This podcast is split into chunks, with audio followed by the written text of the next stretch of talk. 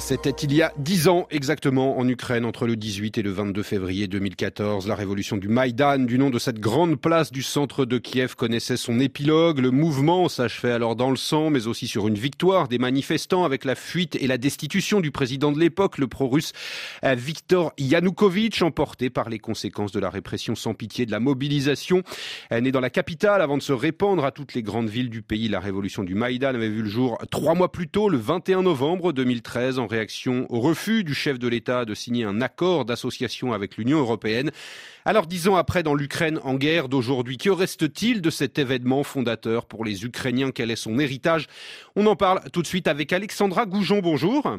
Bonjour. Vous êtes maîtresse de conférence à l'Université de Bourgogne, enseignante à Sciences Po Paris, euh, spécialiste de l'Ukraine et de la Biélorussie et autrice euh, de l'ouvrage hein, qui s'intitule L'Ukraine de l'indépendance à la guerre, paru aux éditions Le Cavalier Bleu. Alexandra Goujon, dix ans après la révolution du Maïdan exactement, ça représente quoi dans, l'imaginaire collectif, dans la, dans la conscience collective des Ukrainiens ce moment? Alors, ça représente euh, plusieurs choses. Vous l'avez, vous l'avez mentionné, c'est, c'est un massacre. Ça se termine par un, par un, par un massacre. Et, euh, je souhaiterais en parler en premier, puisque nous, nous sommes le 18 février. Donc, il y a dix ans exactement, euh, Viktor Yanukovych décidait de lancer euh, une opération de nettoyage de la place. Hein. Et donc, il y a eu euh, deux, trois journées euh, très meurtrières sur la place. Et donc, le 20 février hein. prochain, tout à fait, hein, plus d'une centaine de manifestants tués sur la place. Et c'est pour cette raison qu'il euh, y a une journée de commémoration le 20 février qui s'appelle la journée de la centurie euh, céleste. Le mot centurie étant celui qui avait été utilisé euh, pour euh, dénommer notamment tout le système de défense hein, de, de, de, la place, puisqu'il y avait eu des menaces de nettoyage et plusieurs assauts policiers précédemment. Mais ça, Donc, Alexandra Goujon, voilà, quelles valeurs en sont sorties de, de ces journées sanglantes, de ces mois de manifestation. Qu'est-ce que, que ça a forgé? Qu'est-ce que ça a changé dans la société ukrainienne?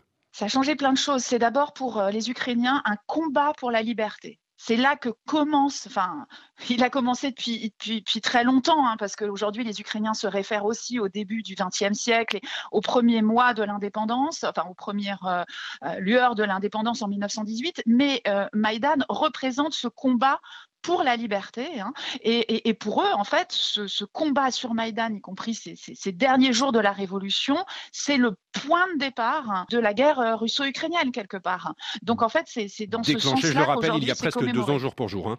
Tout à fait. Pour les Ukrainiens, c'est l'invasion à grande échelle qui commence en février 22, euh, mais euh, l'annexion de la Crimée, euh, c'est février 2014. Hein. Donc, en fait, il faut bien comprendre que dans les jours qui suivent la fin de, de, de la révolution, il y a l'annexion de la Crimée, puis le début de la guerre dans le, dans le Donbass. Hein. Donc il y a une, une espèce de, continuité euh, qui s'est faite. Et en même temps, ce combat pour la liberté, vous l'avez dit, il, est victorieux. Hein. C'est-à-dire que euh, Yanukovych quitte le pouvoir Hein, fuit le pays. Et donc, euh, bien évidemment qu'il y a euh, cet aspect un peu martyrologique de la, de, la, de la révolution, mais il y a aussi un aspect positif dans le fait qu'on peut surmonter hein, euh, les dictatures, on peut surmonter euh, l'aspect criminel d'un régime politique.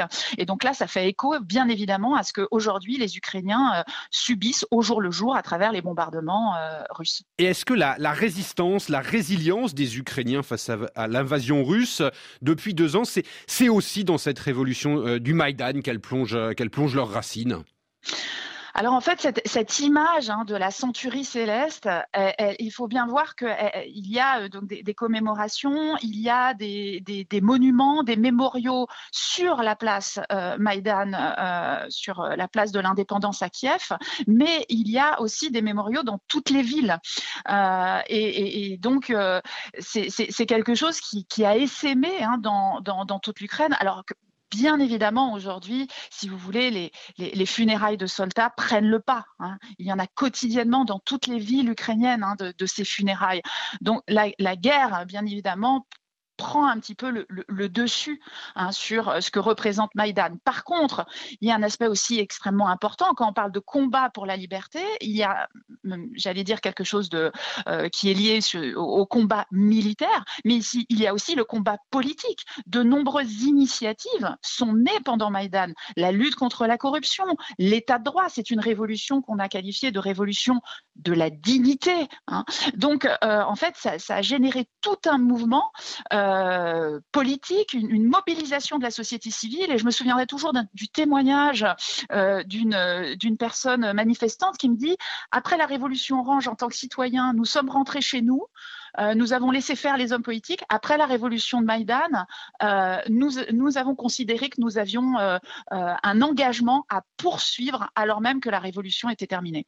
Et on en restera là. Merci beaucoup Alexandra Goujon d'avoir répondu à nos questions sur RFI ce, dimanche. Je rappelle que vous êtes enseignante à Sciences Po Paris, maîtresse de conférence à l'Université de Bourgogne et spécialiste de l'Ukraine et de la Biélorussie.